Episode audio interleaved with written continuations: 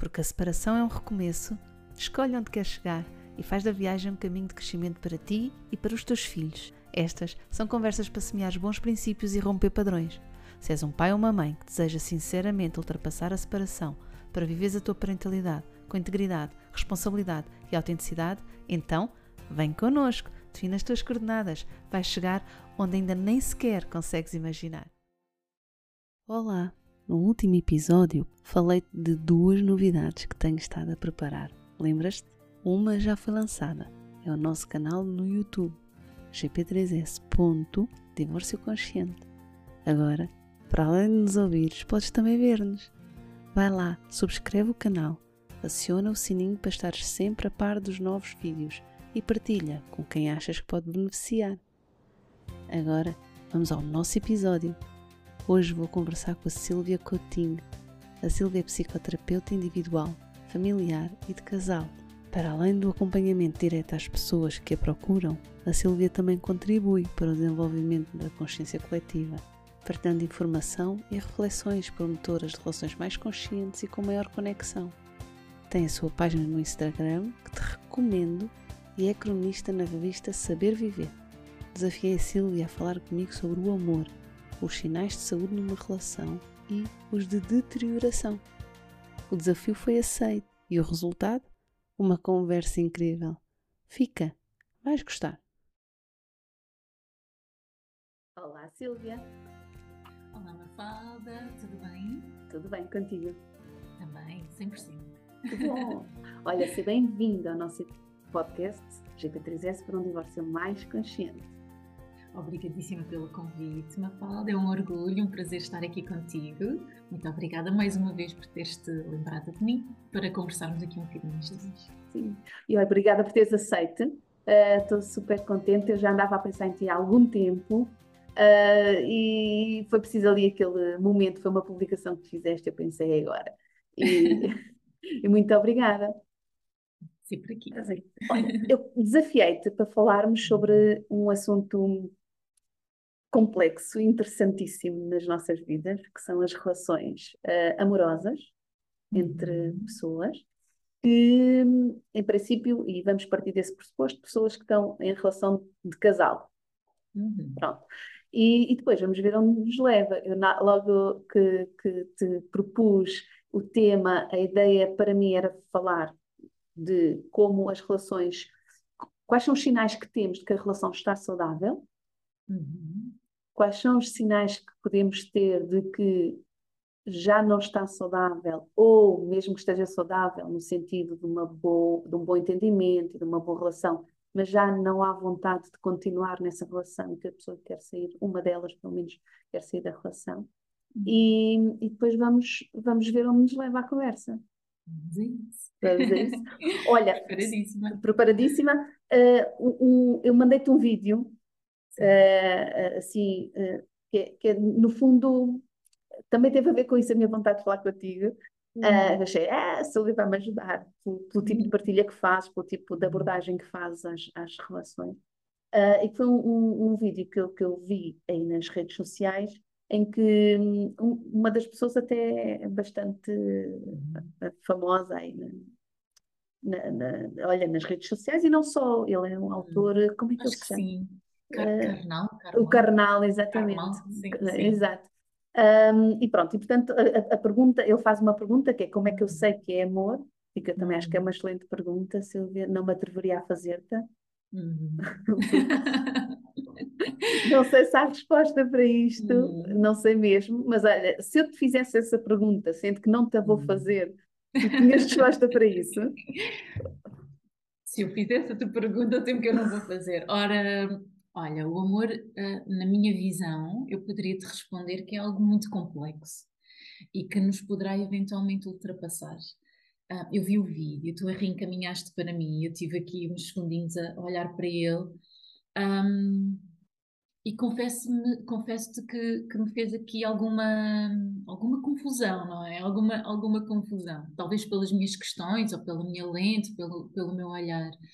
Portanto, nesse vídeo, o autor de facto fazia a pergunta de o que é que seria o amor e, e, a pessoa entrevistada, que por acaso não, não conheço, uma falta não tive a oportunidade de ir à procura de quem seria, um, e é a lente dela, e poderá fazer todo o sentido a essa, a essa pessoa, mas na visão dela, ela colocaria qualquer coisa como. Um, a partir do momento em que começas a fazer a questão, as perguntas a ti própria de será que eu estou a gostar, será que eu estou realmente a amar, então isso significaria que tu uh, terias dúvidas e, portanto, a partir desse momento já não estarias a amar. Eu não te consigo uh, dizer numa linha só, de uma forma se calhar tão direta e tão linear, o que é que, o que, é, o que, é, que é o amor. Apenas que é algo de facto muito complexo e que tem vindo a modificar-se ao longo de toda a nossa história de vida, não é? Portanto, aquilo que era o amor há 60 ou 70 anos atrás é completamente diferente da forma como tu olhas para o amor e para as relações hoje em dia. Um, sei que o amor é algo muito também cultural, ou as relações são algo uh, muito culturais. Aquilo que tu olhas, ou a forma como tu olhas para uma relação numa sociedade moderna, é um bocadinho diferente da forma como tu olhas para uma relação ou para o amor numa sociedade mais tradicional. Seja, tem muito de cultural também, não é? Portanto, o amor é algo muito complexo, não é algo assim tão linear, não é? Um, o amor poderia pressupor-se num conjunto de emoções, num conjunto de pensamentos, num conjunto de valores, um, que os dois intervenientes ou os intervenientes dessa, dessa relação de amor um, poderem eventualmente sentir ou, ou percepcionar que tem aqui um conjunto, por exemplo, de valores que, que, que se envolvem, que se identificam com lhes faz bem sentirem-se um com o outro e, e, que é tão bom, não é? Estar ali com aquela pessoa. Um, e é isso que muitas vezes nos leva a pensar aqui um bocadinho que estamos a gostar de alguém, que estamos a amar alguém. Um, e este processo de amar alguém não é algo uh, sempre tão linear, mesmo até ao longo de, do nosso ciclo de vida enquanto pessoa, não é? A forma como tu amas alguém um, no início de uma relação pode de facto tornar-se em algo diferente ao longo do ciclo de vida de toda uma relação que é tão longo, não é? Em que tu vais também amadurecendo e crescendo enquanto pessoa, em que as tuas experiências de vida também te vão moldando, portanto, havia tanto aqui para dizer e para falar acerca disso e que não me parece que a resposta seja nunca um linear quando tu começas a colocar dúvidas ou questões é porque deixas de amar. Não me parece que passe por aí. Uhum. Aliás, as, as relações são, na verdade, aquilo que mais nos enche de ansiedade, não é? É algo de facto muito importante e muito prioritário na nossa vida. E, portanto, se nos enche de ansiedade e de preocupações, é perfeitamente normal que existam, de tempos a tempos, momentos que possamos nos cruzar um, com algumas questões internas, não é? Pessoais, quer até relacionais, do, do próprio casal. Um, e em que, por vezes, possamos ter que nos confrontar com a questão: será que eu estou ainda a gostar desta pessoa, não é? Será que eu ainda me sinto ligado a esta pessoa? Uh, e que muitas dúvidas possam, possam surgir. E não me parece que só pelo facto de termos uma dúvida nos condiciona a priori a ter que determinar de forma direta e linear que não estaremos a amar aquela pessoa, não é? Seria uma visão tão redutora de, da relação, do amor e do ser humano em uhum. particular. Fica até a pensar, Silvia, se o contrário não será mais verdade, que é se não houver espaço para a dúvida, será que é amor? Se não houver uhum. espaço para pôres uma pergunta, para te questionares, uhum. para pôres em perspectiva o que sentes. Uhum. Uh... Obviamente, não é? Porque quando tu te colocas naquela relação e te estás em contacto com as tuas emoções e com uh, as tuas dúvidas ou as tuas perguntas ou os teus pensamentos, claro que existe este questionar, não é? O ser humano é assim desde desde o início de todos os tempos, não é? Portanto, é algo muito humano, parece-me a mim, uhum. questionarmos e às vezes refletirmos uh, aquilo que se calhar num determinado momento entrou na nossa vida até nos possa continuar a fazer o mesmo sentido, nos fazer sentir o mesmo sentir, é? uhum. é? as, mesmas, as mesmas emoções ou emoções diferentes, mas que continuam a fazer-nos sentido estar ali ligado e conectado àquela pessoa. Portanto, eu acho que a dúvida é algo bastante, bastante saudável, não é?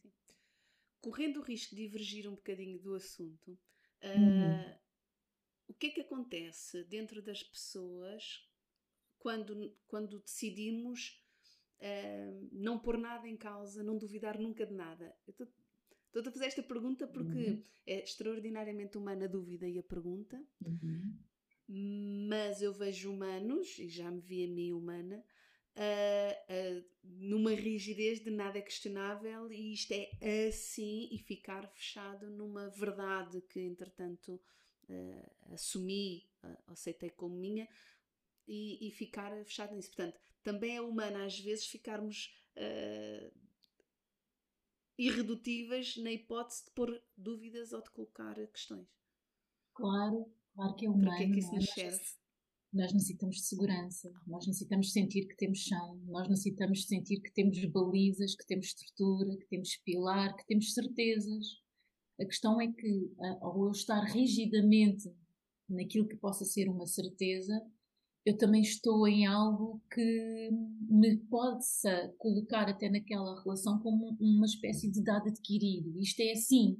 Isso pode me retirar não só da tal reflexão, porque um, eu, eu, eu, vejo muito, uh, Mafalda, a Milene tem muito esta necessidade de, de facto, a dúvida ou as questões ou a reflexão. Acho que é, efetivamente essa é a palavra, a reflexão, permitir-nos, na verdade, crescer enquanto pessoas, enquanto seres humanos, mas também na relação com o outro, não é? É o facto de nós refletirmos e percebermos que, de facto, a nossa relação não é um dado adquirido, é um sistema, a nossa relação é um sistema vivo é uma plantinha que necessita de ser cuidada e, portanto, será que nós estamos a regar com água a mais neste momento ou achas que estamos a regar com água a menos? E os dois jardineiros poderem conversar entre si para que, de facto, aquela plantinha cresça de forma saudável e nutrida. Se eu estou a dar como garantida que aquela plantinha vai crescer é? um, e que eu não coloco em causa se de facto tem uh, o fertilizante, a terra saudável, a, a, a, rega necessária, então posso dar por garantida aquela relação que por um lado me possa encher de uma certa confiança e estrutura e segurança, mas por outro lado essa rigidez faz com que nós não nos conseguimos moldar uhum. às necessidades e aos desafios e aos desencontros ou obstáculos que possam acontecer ao longo da vida e nos levarem a um maior distanciamento e desencontro.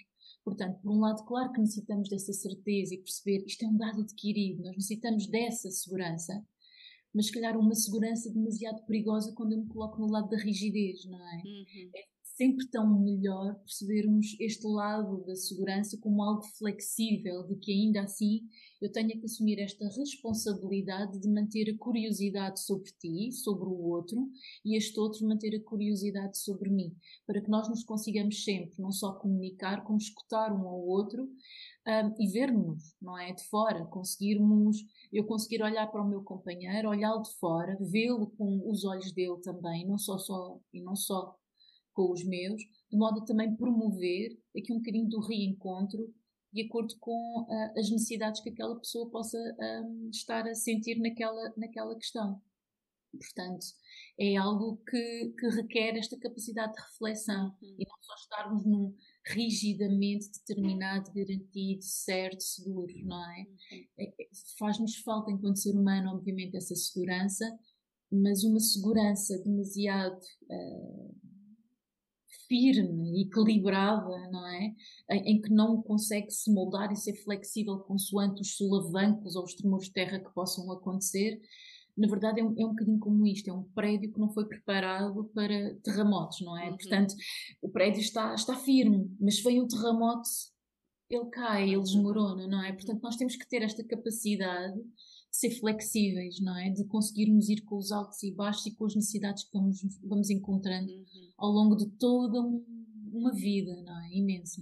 Uhum. Penso que tem mais a ver com isso. Sim, que é, portanto, que quando nos queremos agarrar muito a uma determinada verdade, a um determinado, a uma determinada ideia, estamos a querer, no fundo, procurar segurança e, uhum. e portanto, essa, essa certeza dá-nos a, a, ilusão de segurança, porque no fundo uhum não, não nos dá assim tanta segurança, vai nos tornar mais rígidos e, portanto, pode abalar e até desmoronar com, com o impacto da vida. Da... Claro, porque repara, nós seres humanos, quando eh, de repente estamos a lidar com algo que nos deixa inseguros, que não é estruturado, ou que não é previsível, ou que não é assim tão certo, uh, podemos, na verdade, até entrar em modo de sobrevivência, não é? Estamos a sentir aquela ameaça, estamos a sentir aquele perigo. Portanto, modo de sobrevivência é ficarmos muito mais hipervigilantes. Uhum. Claro que nós necessitamos sempre de sentir segurança, mas pode ser interessante este desafio de perceber, ok, eu estou, eu estou a querer criar segurança, mas uma, uma segurança que não é um, rígida, não é? Que não é uh, livre de reflexão, que, que, é perfeitamente normal de poder ser trabalhada com uma necessária flexibilidade para que ambos os elementos se consigam ajustar às necessidades que vão encontrar. Mas claro que eu necessito de retirar daquele parceiro ou daquela parceira, consoante a relação, um, uma determinada estrutura de segurança, mas atenção ao garantidamente certo e rigidamente, Exato, não é? Portanto, exato aí sim é onde pode também residir algum perigo, não é? Não só eu não me estou a colocar um, naquela relação de uma forma flexível, como posso também deixar de conseguir uh, ver o lugar do outro, não é? Porque estou, estou tão centrado que isto é uma certeza indestrutível que acabo por, se calhar, até não trabalhar em mim algumas ferramentas que possam ser importantes e interessantes uhum. de serem uhum. uma relação, com uma curiosidade pelo outro, Exato. não é? Uhum. O que é que tu necessitas agora? O que é que estás a sentir agora? agora e por aí fora. Uhum. Eu quando estava a pensar nas certezas, além dessa, não é? De que este amor é uma certeza ou de que a nossa relação é uma certeza, estava a pensar também noutras pequenas certezas que às vezes uh, nos agarramos a elas, procurar a tal segurança, como coisas do género: uh, se, se me amas, vais mudar por mim. Ou, uh, portanto, às vezes, portanto, e se não mudas, então é porque não me amas. Ou uhum. uh, se eu te amo, vou estar lá sempre para ti, pergunto, peças o que pedires, perguntes o que perguntares, uhum. a, minha resposta uh, será sempre dada, o meu contributo estará lá sempre presente. Coisas em que nós acreditamos e depois vamos fazendo para manter essa verdade como verdadeira e, e muitas vezes pondo em causa uma série de outras coisas, não é? Exatamente, é. exatamente. Um, eu, eu, estava até aqui a pensar um bocadinho, uh, no falda, há um, há um autor que eu descobri agora muito recentemente, e é uma vergonha, sinto um bocadinho envergonhada por isso, mas, mas descobri-o agora. Uh, pronto, a vida é assim, às vezes. E é um senhor, uh, que ele é filósofo e sociólogo, e ele também fala aqui, do, é o Zygmunt Bauman, e ele também fala aqui sobre um, tem um olhar muito, muito interessante acerca das relações e acerca da sociedade. E ele vai-nos de facto indicando que nós vamos vivendo numa sociedade que é líquida, ele utiliza muito o termo líquido, que é tudo muito fluido, muito pouco sólido, não é? Um, e neste sentido, claro que nós necessitamos, enquanto ser humanos, obviamente, de alguma solidez, mas tendo em conta a sociedade de consumo, que é tudo tão imediato, uhum. a partir do momento em que aquela relação possa perder o sabor, como se fosse uma pastilha elástica, não é? É quase como se fosse facilmente substituível hoje em dia por uma outra coisa, não é? Portanto, por um outro sentimento que então possa dar esta sensação de estar vivo, entusiasmado e ligado e conectado.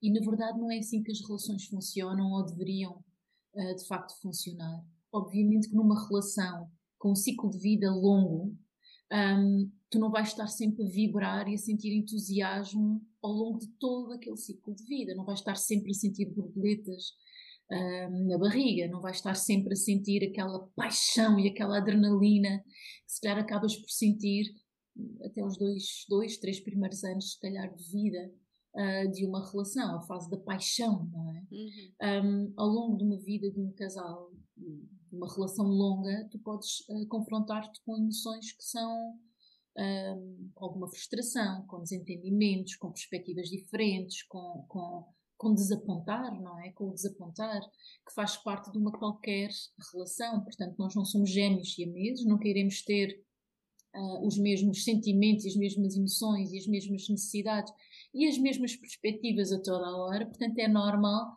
que nós encontremos aqui algum tipo de, de desencontro em algum momento. Uhum. E se calhar passa por ser muito mais interessante podermos pensar de que forma é que nós, enquanto casal, nas relações hoje em dia, nós possamos trabalhar a nossa relação para que vá, eh, para que nós nos iremos uh, propor a aprender a lidar com esses momentos de desencontro em que nós não nos estamos a sentir naquele momento 100% uh, preenchidos ou entusiasmados uh, uh, de uma forma constante, não é? Como é que nós, enquanto casal, podemos lidar com esses desencontros, com esses desentendimentos ou com essas diferentes perspectivas? Um, e acho que é aqui que reside hoje em dia um, a grande necessidade dos casais de aprenderem ou, ou refletirem um bocadinho mais sobre esta necessidade de solidez flexível, de conseguirmos ver que o outro não tem que estar constantemente só a preencher as nossas necessidades. E isso é uma característica que hoje em dia, se tu reparares, um, acabamos por quase que colocar os nossos companheiros uh, um, a terem que ser uma espécie de centro do nosso mundo. Eles têm que ser os nossos companheiros, os nossos amantes, os nossos amigos, as pessoas com quem nós vamos discutir questões intelectuais e filosóficas sobre questões uhum. existenciais, é o parceiro que temos para ser também o pai ou a mãe uh, dos nossos filhos. Mas depois ser o uh, engraçado também, depois ser o curtido, depois o divertido, tem que ser Quer tudo dizer, ao mesmo tudo. tempo o sábio, mas ao mesmo Não. tempo o infantil e o brincalhão. Uh... Ou seja, se calhar nós estamos a exigir muito também dos nossos companheiros, não é? Portanto, se tu não deixas, como estavas a dizer, não é? Se tu não deixas se não fazes isto por mim, então não, não, não me amas. Quer dizer, que exigência tão grande, expectativas tão elevadas e que pressão tão grande nós andamos a colocar uhum. também aqui em cima uns dos outros, numa só pessoa, não é? Portanto, esta pessoa tem que me corresponder na totalidade em todas as exigências que eu tenho. E isto pode se tornar também um bocadinho egocêntrico, não é? Uhum. Um, como se nós estivéssemos muito ocupados também só com as nossas necessidades o tempo, o tempo todo. E se aquela pessoa não conseguir corresponder naquele momento àquela necessidade. E se aquela pessoa estiver a passar uma fase da vida tão complexa ou tão difícil que não consiga, naquele momento, ser eh, o intelectual que está contigo ao teu lado a pensar sobre uma questão existencial na tua vida.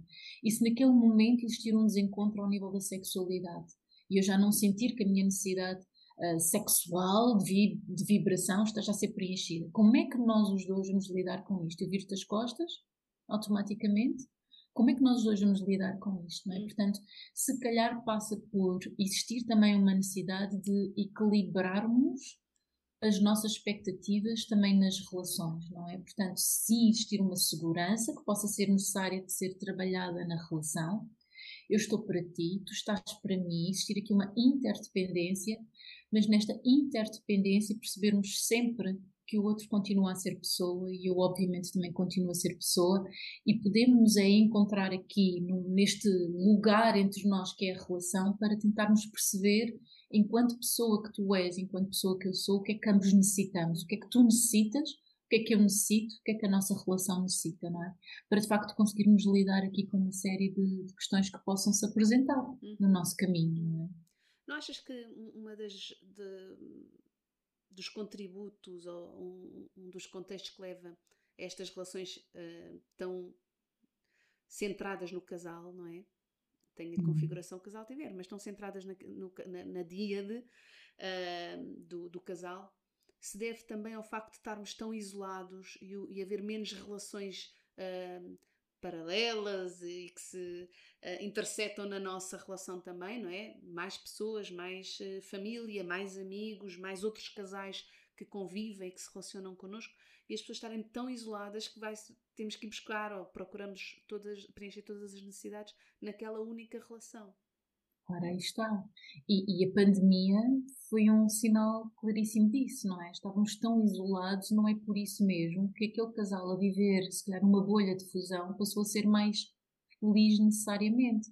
Ou seja, claro que necessitamos de ser casal e termos uh, paixão e amor, mas necessitamos de oxigênio e necessitamos de outras relações na nossa vida para eu também te libertar dessa pressão e dessa expectativa de teres que ser tu a responder perante todas as minhas necessidades. Portanto, obviamente, eu necessito dos meus amigos, da minha família, uh, necessito de, do meu trabalho, dos meus colegas de trabalho, de outros contextos, de estar em sociedade, não é? Ou seja, nós também necessitamos de comunidade cada vez mais necessitamos de comunidade e podemos ver isso, essa diversificação, como um olhar uh, bastante criativo e inteligente do casal se conectar porque, uh, e, e de existir em relação, porque quando isso acontece, e houve muitos casais, Mafalda, que, que foram referindo muito isso uh, naquela altura da pandemia, uhum. em consulta, em que diziam coisas como sinto, sinto tanta falta de poder estar com o meu companheiro ou com a minha companheira num jantar de amigos, em que estamos todos a conversar e eu vejo ele a conversar com os seus amigos e estamos ali todos completamente reunidos a interagir uns com os outros e eu consigo vê-lo de fora. Uhum. Consigo vê-lo a rir, eu consigo vê-lo novamente a conversar e sinto uma atração descomunal por aquela pessoa porque estou a vê-lo ou a vê-la a ser pessoa, não é? Uhum. Portanto, claro que nós necessitamos disso para também até fomentar um, a, a, própria conexão e ligação emocional do, do casal, uhum. não é? Não é o facto de vivermos em fusão que vai propriamente criar uh, uma relação uh, amorosa saudável, pelo contrário, não é? Ou seja, não demasiada autonomia em que nós nos separemos de tal forma que não tenhamos aqui um lugar de encontro, de ligação e de conexão, não é? Mas tu seres pessoa, eu ser pessoa e agora termos aqui um lugar onde nós nos encontramos, ou seja, trazer também para a relação oxigênio, não é? Como o Camões dizia, nós necessitamos desse oxigênio para o fogo da paixão arder. Portanto, sim, faz, faz muito sentido. E necessitamos mesmo dessa comunidade ao nosso, ao nosso, ao nosso lado. Uhum. Olha, eu reparei, Silvia, que quando me estavas a responder à pergunta que eu jamais te faria, Uh, tu falavas de duas coisas, às vezes parecia que estavas a falar como se fossem sinónimos, mas depois havia momentos em que, epá, não, isto são duas coisas diferentes, que é, uma coisa é o amor, outra coisa é a relação. E pode haver relação uhum. sem amor e pode haver amor sem relação. Parece-me uhum. a mim. E agora estás a uhum. acrescentar um terceiro elemento que é a paixão. Uhum. Não é? E, e, e, e como se assim, pois a questão é que às vezes é mesmo essa, não é? É que até pode, às vezes o amor não chega. Eu digo isso, não sei porque eu digo isto várias vezes, tanto na, nas questões de parentalidade porque hum, eu amo o meu filho, os pais vêm também muito com essa questão do amor uh, parental e filial. E eu acho que às, às, vezes o amor não chega nessa relação. É, o amor é super importante, é do mais importante, mas não chega, é preciso outras coisas para além do amor. E na relação de, de casal a mesma coisa, às vezes o amor não chega. E agora está assim, Pois, claro, porque uma coisa é o amor, outra coisa é a relação. Até pode haver amor e não chega-se na relação a uma série de outras questões que não, não dão, fazem com que o amor em si mesmo não nos, olha, não nos oxigene, uhum. oxigene, uh, sim, okay? sim, sim. Uh, e, e portanto faz sentido fazer esta separação. Uma coisa é o amor, outra coisa é a relação, e pode haver. Porque há relações que funcionam super bem e não há amor, amor no sentido romântico. Claro que algum amor tem que haver. Uh, de outras naturezas, mas aquele amor romântico pode não haver. E ao contrário, há pessoas que se amam verdadeiramente, mas depois a relação parece que não funciona de maneira nenhuma. Como se na relação, para além dessa emoção que é o amor, que pode estar ou não hum. presente, houvesse outras questões, porque houvesse o propósito, houvesse uh, o companheirismo, houvesse, uh, olha, até a funcionalidade, às vezes, até a funcionalidade de nos apoiarmos, de nos protegermos, olha, de criar os nossos filhos de uma forma mais uh, segura. Eu, há uns anos atrás, não muitos, as relações mantinham-se muito a, a, partir dessa necessidade, não é? Até porque uhum. muitas mulheres, eh, a maioria das mulheres nem sequer trabalhavam, não tinham fonte de subsistência uhum. e portanto, e isso não quer dizer que a relação não fosse saudável ou não fosse uma relação uh, satisfatória uhum. e que as pessoas uhum. e podia não ter a componente do amor, mas tinha outras. Um, uhum. Olha, tu estás a tocar num ponto muito, muito, muito interessante e que às vezes um, estávamos a falar há bocadinho de expectativas também, não é? E as coisas estão, na verdade, todas bastante interligadas, não é? Um, muitos de nós crescemos a ver muitos filmes românticos de Hollywood e muitos filmes lindíssimos da Disney entre príncipes e princesas, não é? Em que existe aquele amor romântico e e apaixonado e felizes para sempre e de repente quando se tornam felizes para sempre tu já não sabes nada da história do Exato, que é que aconteceu naquele casal, não é? Acaba ali. Eu tenho muita curiosidade para saber o que é que aconteceu, não é? Pronto, uh, porque o ser felizes para sempre não significa ou não tem que significar que não se confrontem com aquilo que estávamos a falar há bocadinho de desafios e terremotos e tempestades no qual o casal teve que aprender se calhar também a ser companheiro, a, a trabalharem esse propósito e esse sentido de vida e de relação, não é? De estarem um para o outro, de crescerem os dois mutuamente.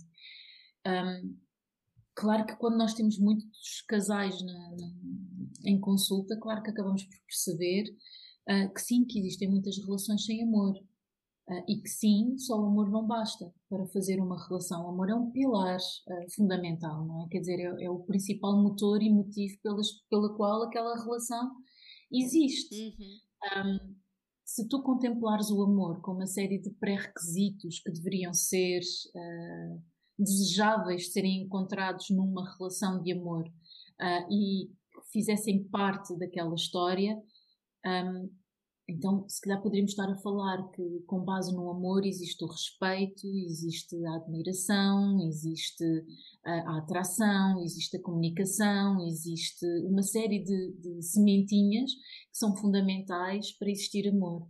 Mas pode ser também interessante, porque é isso que muitas vezes nós nos confrontamos em, em consulta, perceber que de facto aquelas pessoas até podem ainda ter um afeto grande um pelo outro, mas às vezes faltam pilares estruturais para que aquela relação se mantenha numa relação saudável. Uhum. E a questão do respeito é um, é, um, é um deles, não é? Quando nós acabamos por ver um casal cuja comunicação, uh, por exemplo, se desestruturou a tal ponto que se tornam bastante desrespeitosos e muitas vezes até agressivos um com o outro. E não, isso não é um pilar uh, de amor, portanto, isso é completamente o oposto de amor, não é? Uhum. Portanto, até podem sentir um grande afeto um pelo outro, mas uma, algo essencial como o respeito, uma comunicação saudável, um, deverá existir. E, e, ao nível da comunicação, nós vamos encontrando, nomeadamente ao nível da comunicação, nós vamos encontrando, sim, claros sinais que muitas vezes são muito preocupantes da, da questão da saúde do próprio casal. Uhum. Essa comunicação agressiva que estavas a falar, desrespeitosa, uhum. não é?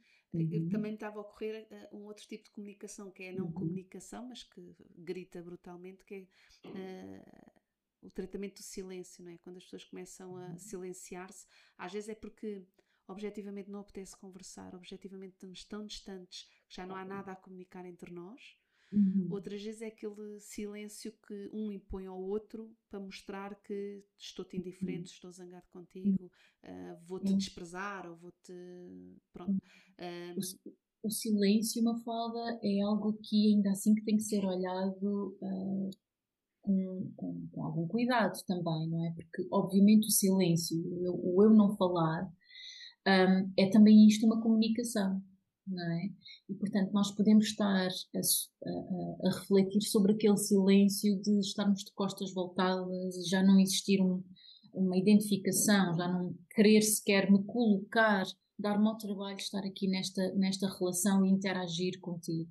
Mas também podemos falar de um outro silêncio, não é? Que é este silêncio confortável de uma linguagem que não utiliza voz e que possamos eventualmente nos entender com base nos gestos, no sentir, na cumplicidade do olhar, um, nos cinco sentidos, que são tão importantes, não é? Eu gosto muito desses cinco, cinco sentidos, porque o casal, eu, na minha experiência, um, os casais esquecem-se muito hoje em dia de olhar uns para os outros. Que, uh, as relações são tão corridas, andamos aqui numa, numa roda viva, parece que andamos naquelas rodinhas dos, dos ratinhos cheios, cheios de pressa que às vezes o essencial desaparece, não é? E o essencial também passa por isto, não só existir uma comunicação que, que, que utiliza a voz, mas também poder existir uma comunicação que não utiliza a voz. Os gestos, os olhares, o abraço, o toque, um, que é algo mesmo muito importante e que não é através do barulho que possa existir uhum. ali, através daquele silêncio, nós possamos sentir a presença do outro como estando realmente ligado a nós. Uhum.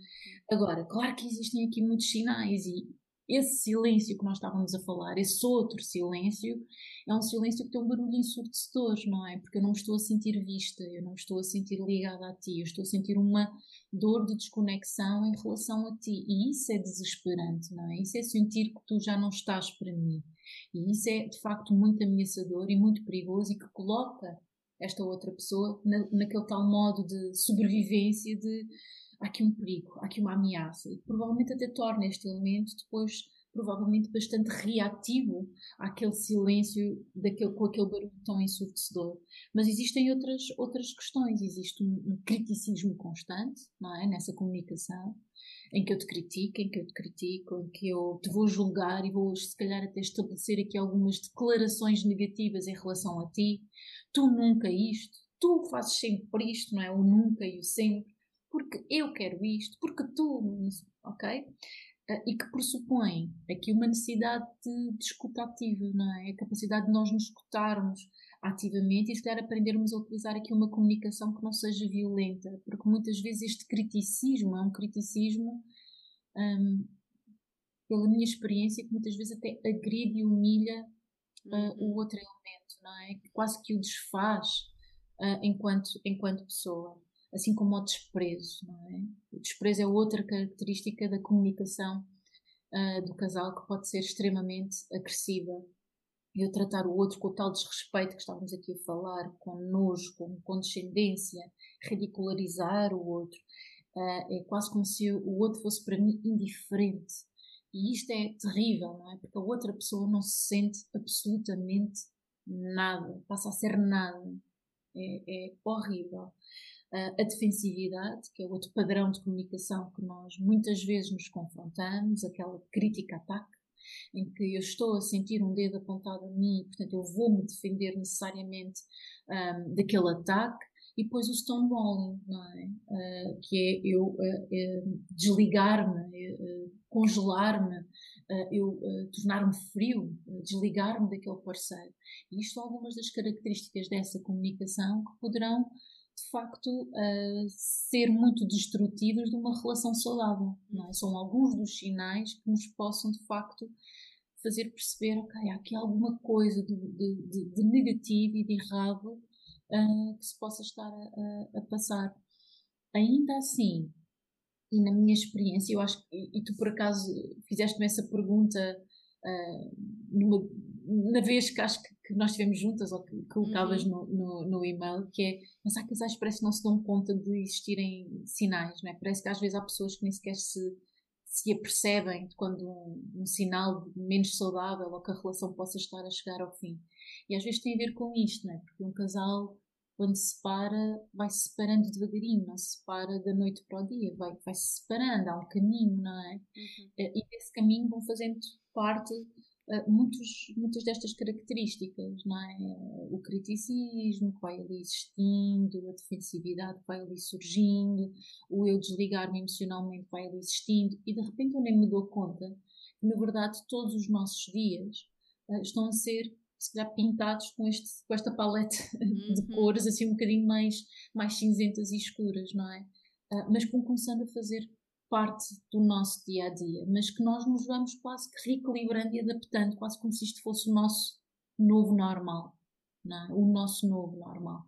E por isso é que pode haver algumas questões, algumas pessoas uh, que, que acabem por não uh, se, se aperceber ou, ou, ou ou aceitar até que aquela relação chegou ao fim, porque de repente já estavam tão afastados, sim, já estavam tão distanciados, sim, já estavam tão desencontrados, sim, mas que era há tantos anos que isso já acontecia, não é? Há uhum. casais a viverem assim durante anos e anos e anos e anos e anos, não é? Já encontrei casais assim a viverem há 10, há 15, há 20 anos, há 25 anos, e isto ser a relação deles, não é? E de repente acharem tão estranho quando há um dos elementos que diz: Eu não aguento mais, e eu tomo esta decisão, que foi se uma decisão também de anos para ser tomada e que te estou aqui a comunicar, porque não é uma decisão fácil a, comunicação de um, de, um, de um, divórcio e de uma, de uma separação, não é? Não, é? não é fácil para aquele que escuta, mas também não significa que seja fácil para aquele que, que toma a decisão. É? Uhum. Claro que existem divórcios e separações muito diferentes uns dos outros, histórias muito diferentes uns dos outros, mas não significa que seja fácil, não é uma decisão tomada de, de, de ânimo leve. De ânimo leve. Também julgo que não. Às vezes é tomada de forma impulsiva, mas também já uhum. percebi que às vezes é a forma que algumas pessoas têm de ganhar o impulso para fazer uma coisa que lhes é muito difícil e portanto uhum. é num momento de, de, de, de, impulso, é num momento de aflição, ou é num momento de clarividência, ou é num momento. E, e pronto, uhum. e foi uma gota de água qualquer que, que, que, fez com que a pessoa desse o passo, e pode parecer que é muito abrupto e foi repentida e não foi uma coisa que já uhum. estava ali a ser, como tu dizes, a crescer dentro da pessoa e a decisão para ser tomada. Uh, e, e, muitas vezes é mesmo um mecanismo que algumas pessoas têm de conseguir dar o passo que lhes é duro de fazer, não é? Difícil de dar. Eu costumo até dizer que antes do divórcio material existe o divórcio emocional. Uhum. E, portanto, este divórcio emocional muitas vezes é aqui ponderado e ponderado e ponderado Exato. e ponderado, nomeadamente quando nós encontramos uma fala um, um laço, um vínculo já longo, uma relação já longa, e quando encontramos, por exemplo, os filhos, não é? Que, que acabam sempre por surgir aqui como aqueles elementos que os casais não querem de todo, uh, na grande maioria das vezes, felizmente, e o teu trabalho é importante nesse sentido, uh, magoar, não é? Um, e portanto, este divórcio emocional vai, vai acontecendo, eu vou-me distanciando, eu vou-me divorciando aos bocadinhos. Quando eu vou comunicar, provavelmente já existiu esse divórcio há cinco anos atrás, não é? Que já, que já está aqui a acontecer, esse divórcio, não é? Já não há nada a fazer.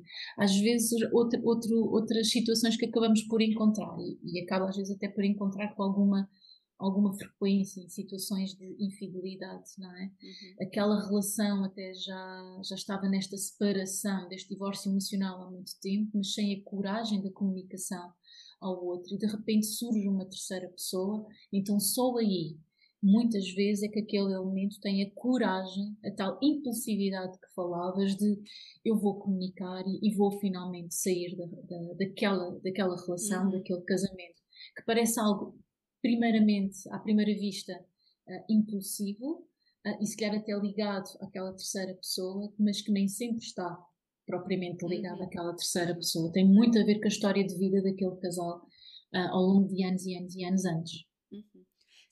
Uhum. É, é, engraçado estás a falar nesse divórcio emocional versus divórcio material. Nós também falamos bastante nisso. E, e essa dinâmica de quem, quem andou, se calhar, bastante tempo dentro da sua cabeça a, a, juntar coragem, a juntar peças, a juntar emoções para conseguir dar uhum. o passo e comunicar ao outro que se quer separar, pode já ter feito o divórcio emocional e a seguir faz o material. Quem se sente uh, apanhado uh, e surpreendido pela decisão do outro, geralmente é o contrário, leva primeiro com o divórcio material e a seguir vai ter que fazer o divórcio uhum. emocional. E, e, e, nessa, nessa distância, nessa, nesse arritmia em que um já fez um divórcio emocional e o outro ainda não, é onde muitas vezes se encontra parte dos problemas da separação e parte da dificuldade da comunicação uh, que os pais têm para depois poderem lidar com a sua parentalidade, que é o que fica, não é? E ou é, uhum. Geralmente é, é, só isso que fica, outras vezes ficam, e quando se consegue que fique outra coisa para além da parentalidade, também geralmente corre bem se essa outra coisa for. Uh, o, o reconhecimento, se essa outra coisa for a, a compaixão, a amizade, o carinho, e às vezes não há, às vezes o que fica é só mesmo muita zanga e isso vai prejudicar imensa parentalidade também. E, e se calhar porque nessas dificuldades de comunicação que vais assistindo nessa fase, não é? Em que uma, um, um elemento já fez esse divórcio emocional há mais tempo e depois comunica, e o outro elemento é apanhado de surpresa, portanto, este outro elemento ainda não fez o luto um, daquela relação, uhum. não é? Uhum. Portanto, há aqui algumas fases até do luto daquela relação e, portanto, há o choque, há a negação e, obviamente, há também a fase de raiva e de zanga, não é? E, e que neste momento acaba por se intercalar todos estes procedimentos ao mesmo tempo, não é? E, e, e, se calhar muitas vezes podes apanhar muitas pessoas que estão ainda naquela fase de muita zanga e de muita raiva de como é que a nossa relação chegou ao fim, uhum. não é? Como é que tu me podes estar aqui a fazer isto? O que acaba por, obviamente, dificultar um, todo o lidar com este processo aqui de, de, separação uhum. e até dificultar a tal comunicação do casal, não é? Porque estou muito menos receptivo, porque estou zangado. Uhum. Um, e, e acabo por não estar ainda numa fase de aceitação ou de serenidade para lidar aqui com, com estas questões que a outra pessoa me está a fazer colocar, não é? Na minha vida. Olha, em relação ao luto, as pessoas que nos, que nos seguem já devem ter ouvido a dizer isto nem sei quantas vezes.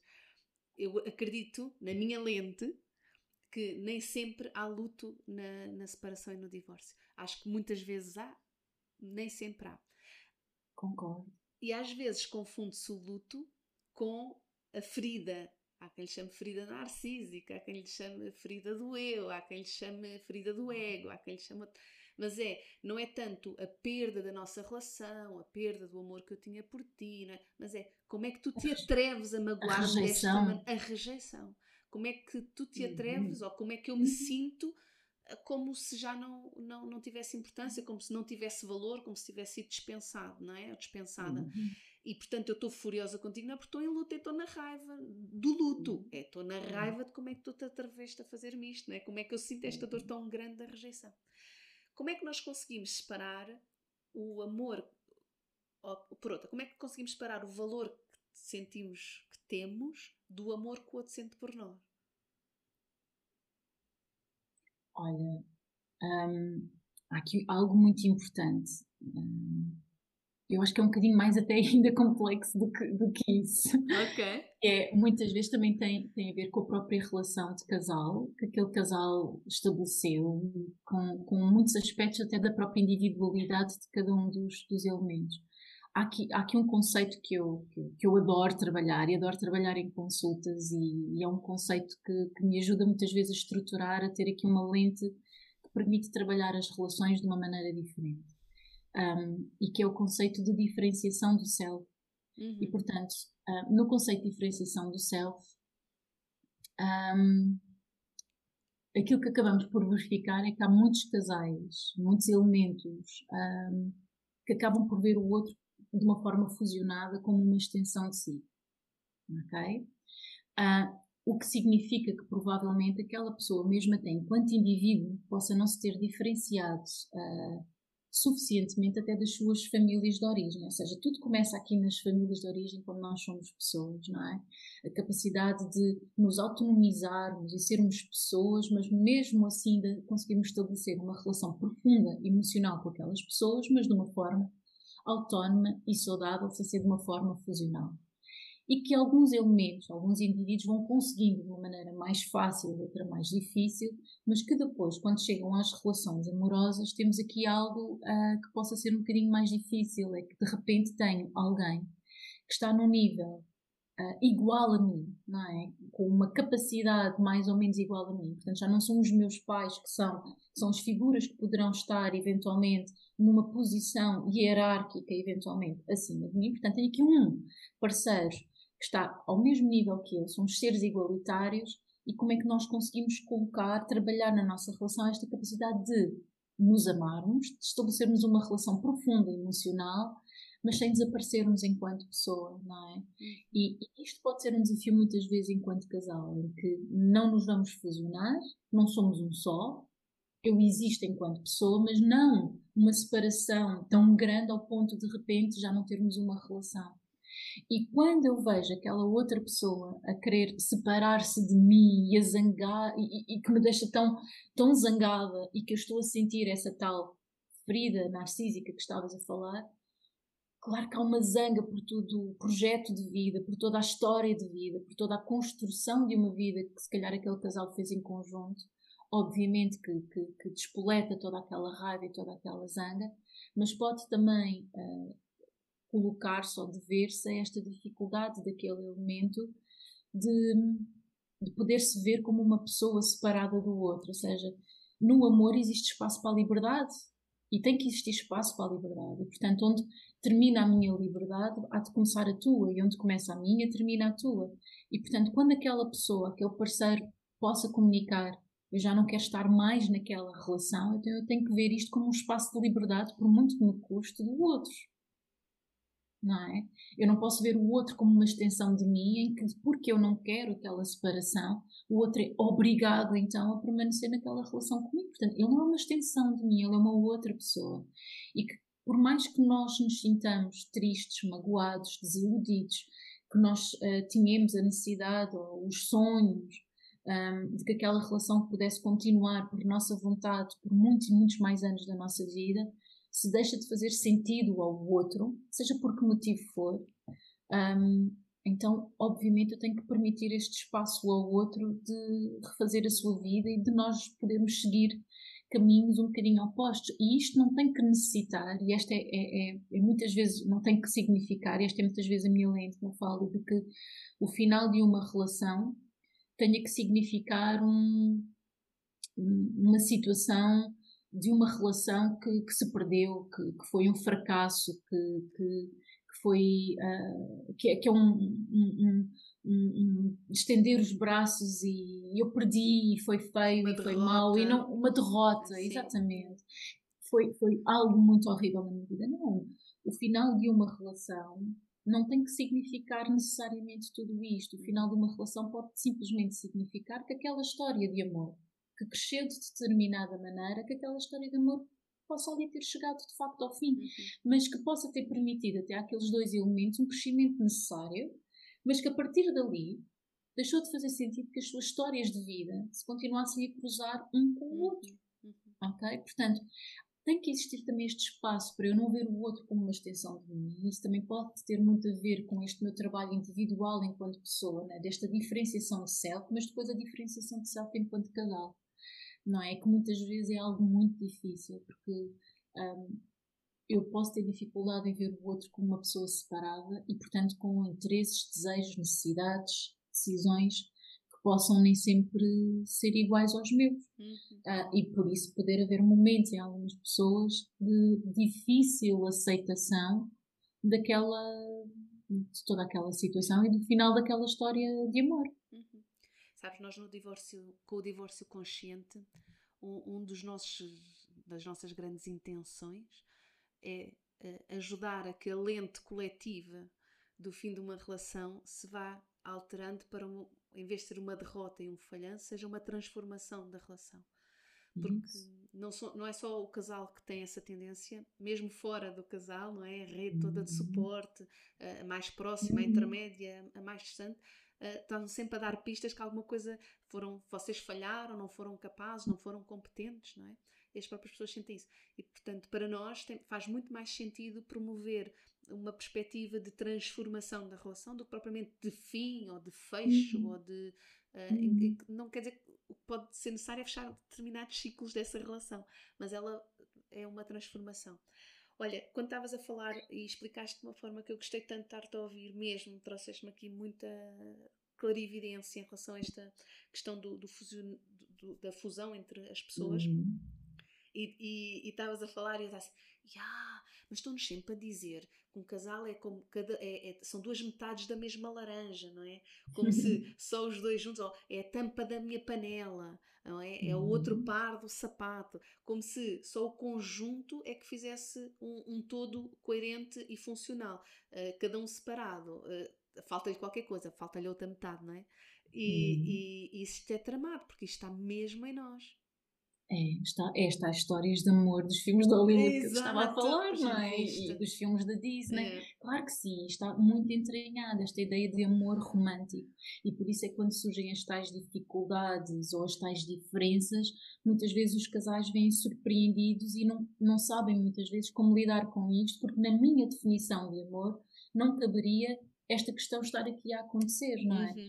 Uh, portanto, uh, sim se calhar às vezes até a melhor forma de tu conseguires até visualizar isto é imaginar duas bolinhas inteiras, portanto um eu e um tu, que se intersecam na sua pontinha. Uhum. E nessa interseção nós temos o nós, mas não desapareceu nem um eu, nem desapareceu um tu. Portanto, uhum. a nossa dimensão individual, obviamente que necessita de continuar a surgir. Aquilo que intercepta, aquilo que acontece no meio de nós, os dois, é a nossa relação. A partir do momento em que eu me fusiono, em que eu sou uma metade de uma laranja e tu és a metade da outra laranja e nós nos fusionamos e nos conectamos desta forma a tornarmos um só, eu deixo de ter alguém com quem me conectar.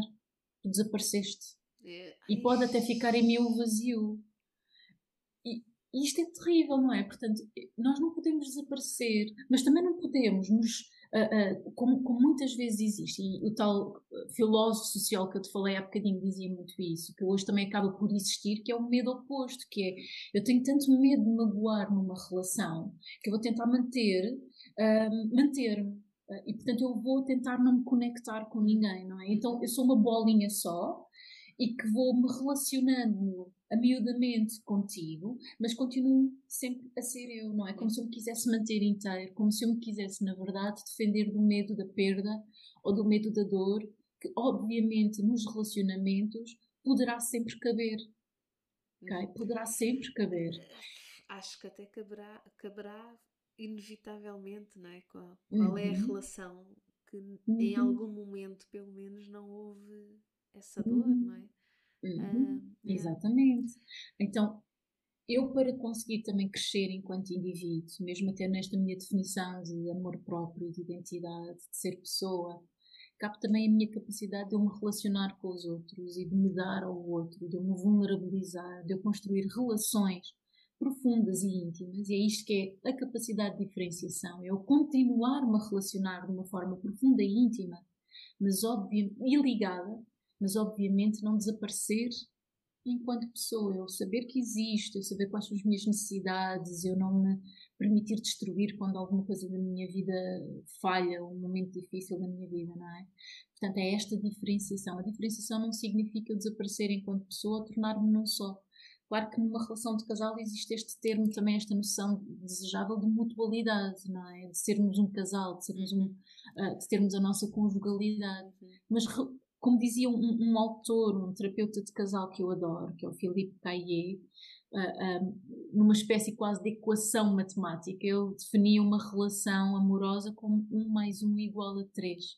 Portanto, existe um eu, existe um tu, e vamos dar origem a uma terceira identidade, uh, que é o nós. É? Uhum. É? Portanto, esta equação tem que se manter íntegra e, portanto, eu também preservar a minha integridade, o outro preservar a sua integridade também, física e emocional, e mantermos uh, também a nossa integridade física e emocional da nossa relação. Não é? Portanto, há aqui três entidades. Eu estou a ficar assim cheia, cheia, cheia. tão bom, tão... Olha, muito obrigada. Obrigada, aí, uma falda. Acho que tínhamos ainda aqui. Não, temos, temos e temos, e eu estou a dizer isto agora, não é para estarmos a fechar, uh, mas é para dizer mesmo neste momento, sinto mesmo grata, trouxeste aqui. levaste-me para um sítio de reflexão e de sensações e emoções mesmo importante, acho que no momento. Obrigada. Olha, que tenha sido útil, pelo menos. Sim. Tenho a certeza que vai ser tenho a certeza que vai ser que contribuíste agora aqui para hum, organizar umas pecinhas uh, do meu, do, dos meus puzzles uh, muito, muito boas. É isto que é tão bom de conversar, estás a ver? E de estar assim. Olha, também de estar em relação de alguma forma, não é? Lá está, não é? Lá está. Porque acabamos por crescer, não só colocar esse peso no nosso companheiro, não é? Ou na nossa companheira, um, mas estarmos também com outros elementos, com outras pessoas, refletirmos, crescermos, não é? é. Porque, e o que é que podemos trazer de fresco e de novo para a nossa relação? Uhum. Que possa ajudar a estruturar e fazer uma relação muito mais feliz. Lá está, reflexão. Impossível já não refletir. Já, pois é. E com isso depois sentir, não é? Sentir também. É que eu estou mesmo a sentir-me inundada de muitas sensações. Hum. Assim, hum. mesmo. Olha, tentando. Uh, tentando. Eu acho que no fundo tu já disseste muitos dos tais sinais. Uh, de, de, de, de saúde na relação e muitos sinais de falta de saúde na relação, não é? Uh, eu fui tentar sistematizar aqui um pouco. Um deles tem a ver com eh, a individualidade versus fusão, é? individualidade, saúde, fusão, falta de, de saúde. Uhum. Um, o espaço-liberdade, que eu também gostei muito uh, de ter trazido este conceito, uh, o espaço-liberdade em que um, se o outro decidir ou se para o outro não fizer sentido manter-se na relação, eu respeitar o espaço de liberdade dele e deixá-lo ir, não é? Sem, hum. sem com, com menos retaliação possível, com menos mágoa uhum. possível, tanto para o outro como para mim próprio, porque às vezes não vamos Exatamente. para o outro e vamos para nós. Uhum. Um, até porque esse espaço de relação, se o dermos ao outro, também estamos a permiti-lo para nós. E se não uhum. for do usufruto neste momento, há de ser em algum, porque todos nós precisamos uhum. desse espaço de liberdade. Portanto, é o espaço de liberdade, é um sinal de saúde, versus uh, a prisão e, e o condicionamento uh, numa uhum. relação men menos saudável, ou que chegou a um ponto em que uh, está menos saudável. O, o crescimento mútuo, e parece-me que vem aqui destes, dois, destes dois conceitos, portanto, uma relação em, em que há crescimento mútuo uh, está saudável, é um sinal que está a entrar oxigênio na relação e, e, e, as coisas estão a acontecer e a crescer, versus numa relação em que deixou de haver crescimento mútuo, em que há o definhar dos dois, ou há um a crescer à conta uh, do outro, não é? Um, e portanto, ou, ou, ou, não se acompanharem nesse crescimento. não é? Ok, ou não se acompanharem nesse crescimento, em que cada um está a crescer, tu mas podes estar a crescer, mas eu, ora, aí está, Ok. e de repente pode dar origem a dois caminhos completamente Uhum. divergentes, não é? Portanto, irmos acompanhando nesse, nesse crescimento mútuo. Ok. Outro, outro sinal que, que con- conversaste e partilhaste aqui também, que é a flexibilidade, sermos flexíveis versus sermos rígidos não é? e Uhum. dogmáticos naquilo que é uma relação. Um, e depois a comunicação, Hum, que no fundo eh, acaba por estar aqui eh, transversal a Uhum. todos estes conteúdos, não é? A todos estes sinais, hum, que é uma comunicação respeitosa, não violenta, versus comunicação altamente violenta, agressiva, ou eh, um silêncio que já não é o tal silêncio confortável e de conexão, mas um Uhum. silêncio de distância e de, de- de indiferença Exatamente, de desinteresse. e de Uhum, desinteresse. Uhum. É reversível quando chegamos a este ponto de, de- destes sinais de, de não saúde na relação? É reversível.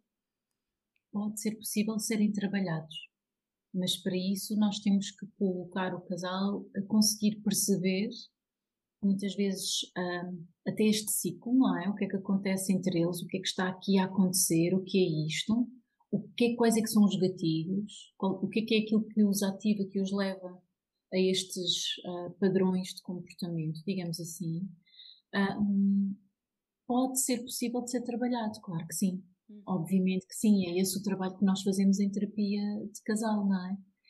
Pode acontecer por vezes já estar o casal de uma forma tão rigidamente na frieza, na distância, no distanciamento emocional, que hum, aí sim pode ser muito mais difícil. Ou seja, eh, procuraremos tentar perceber o que é que está ali a passar, qual é que é a razão, não é? Uhum. Daquilo de estar ali a acontecer. Há sempre uma boa razão para aquilo estar ali a acontecer.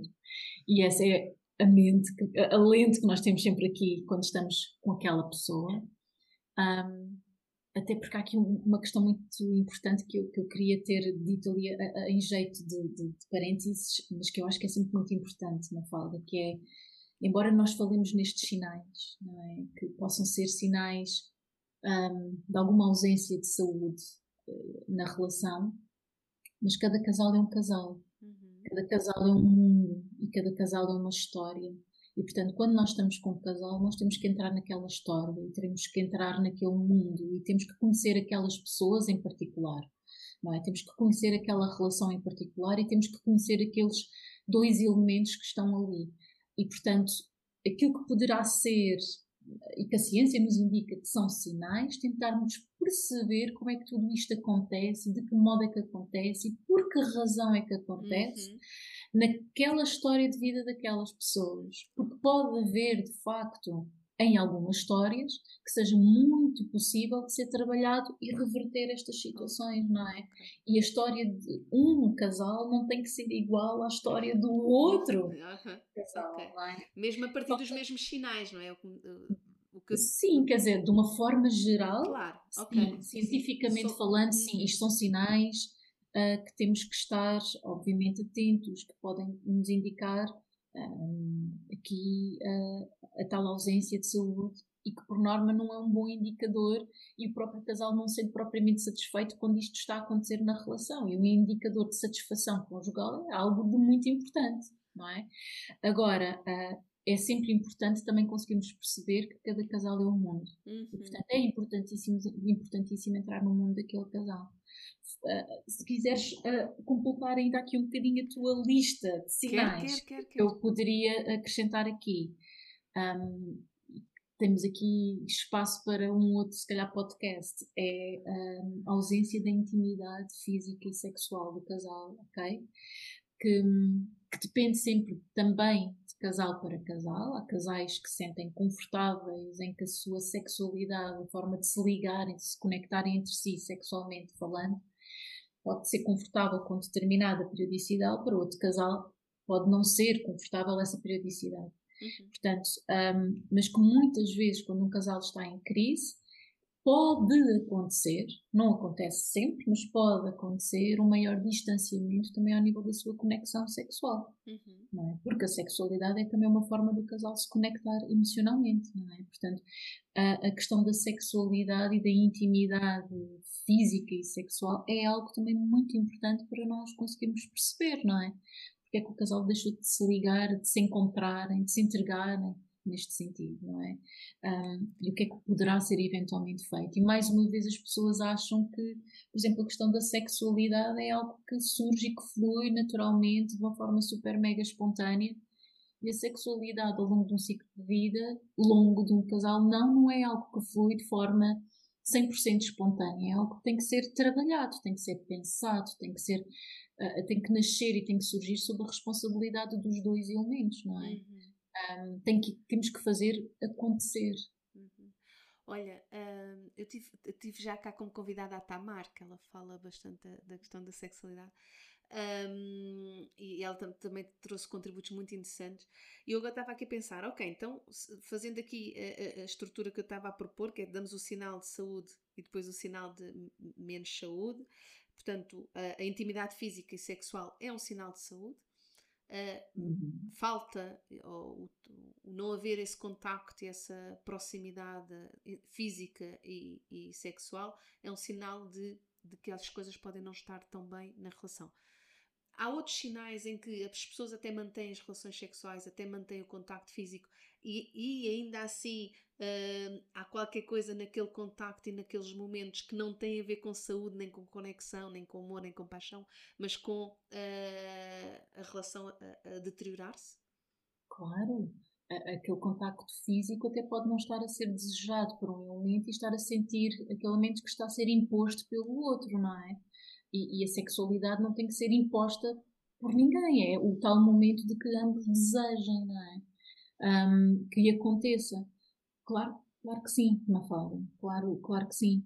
Um, há muitos outros sinais uh, de, de, de, que a relação se possa deteriorar e, e outro, outro sinal que eu estava-me a lembrar uhum. e, que, uhum. e, que, nem sempre, e que nem sempre se calhar uh, as pessoas possam dar a devida importância, calhar ainda não, não, nem sempre refletiram adequadamente também sobre esse elemento, é sobre a questão um, das finanças e do poder e do poder económico, ok? Em que, por exemplo, podemos ter um elemento, um cônjuge uh, que tem, por exemplo, maior poder económico do que o outro e impor, impor-se perante as decisões da vida do casal ah, um, de uma forma até bastante autoritária, bastante rígida, uh, apenas porque tem essa questão económica que lhe atribui o maior poder e coloca a outra pessoa numa posição de desigualdade e de menor poder na relação. E, portanto, acabamos por ter aqui também um desequilíbrio uhum. de poder. Um desequilíbrio de poder na relação, não é? Porque, como estávamos a falar há bocadinho, uma relação entre um eu, um tu e um nós. E este eu e o tu são partes iguais. Então, a partir do momento em que há um desequilíbrio, mesmo que seja a nível do poder, nós estamos aqui constantemente, se calhar, até fazer lutas de poder, não é? Porque pode haver elementos que tenham esta necessidade de, de estar aqui e têm, e têm todo o direito de estar aqui de uma forma igualitária nesta relação, não é? Portanto, eu posso me sentir subjugada, eu posso me sentir humilhada, eu posso me sentir desvalorizada, não é? E, portanto, um, isto também pode ser um, um, sinal, quando existem estas desigualdades e estas lutas, isto também pode ser um sinal de ausência de saúde numa, numa relação, não é? Da forma como, como esta dinâmica relacional uh, vai, vai acontecendo são apenas ideias para, para as pessoas irem refletindo aqui um tantas, bocadinho. Tantas, tantas, tantas. Silvia, alguma pergunta que se eu te tivesse feito tinha trazido ainda mais uh, conteúdo para aqui para o nosso episódio? Olha, acho que passamos aqui por eh, uma vasta gama de, uhum. de, de temas e de assuntos e de visões e de lentes. Um, eu penso que não. Acho que, de um modo geral, uh, falámos de tudo. Eu acho que uh, eu gosto muito de, de, de, se calhar, deixar aqui esta ideia, principalmente esta ideia de responsabilização, não é? Que uma relação para. Não basta só existir sinais e, e, e somos quase que vítimas desses sinais. esta responsabilização dos dois elementos de vestirem a camisola da relação e cada um se responsabilizar por trazer saúde para a relação, não é? Não, porque muitas das vezes aquilo que assistimos em consulta é, é tão simplesmente isto, me fala. É uma luta de prever qual é que é aquele que está mais certo, ou aquele que tem mais razão, ou aquele que fez mais errado. Um, e de facto, uma relação não se trata disto, não é? Não se trata de certos nem errados, de, de maiores ou piores, de, não se trata disto. Trata-se de conseguirmos perceber quais é que são as necessidades, o que é que necessitamos de trabalhar e ambos conseguirmos nos responsabilizar para que aquela relação cresça bem, de uma forma saudável, estrutural e para que o outro também se sinta alinhado, compreendido, satisfeito, ouvido, amado, não é?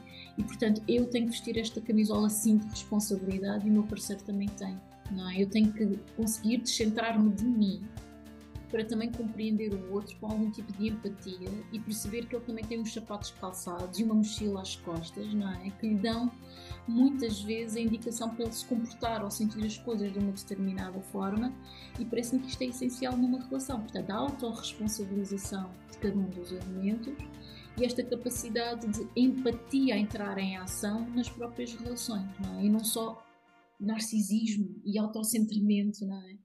Uh, que eu acho que é algo que muitas vezes acaba também por ser muito desestruturante de, das relações, estarmos só em nós e não estarmos no outro. É importante não tirarmos, não perdermos a nossa lente, um, obviamente, mas vou assistindo muito mais a um narcisismo, um egocentrismo e uma dificuldade muito grande de também, por vezes, nos colocarmos no lugar do outro e de o escutarmos. Olha que boa Obrigada. Obrigada e é uma falda querida. Um beijinho.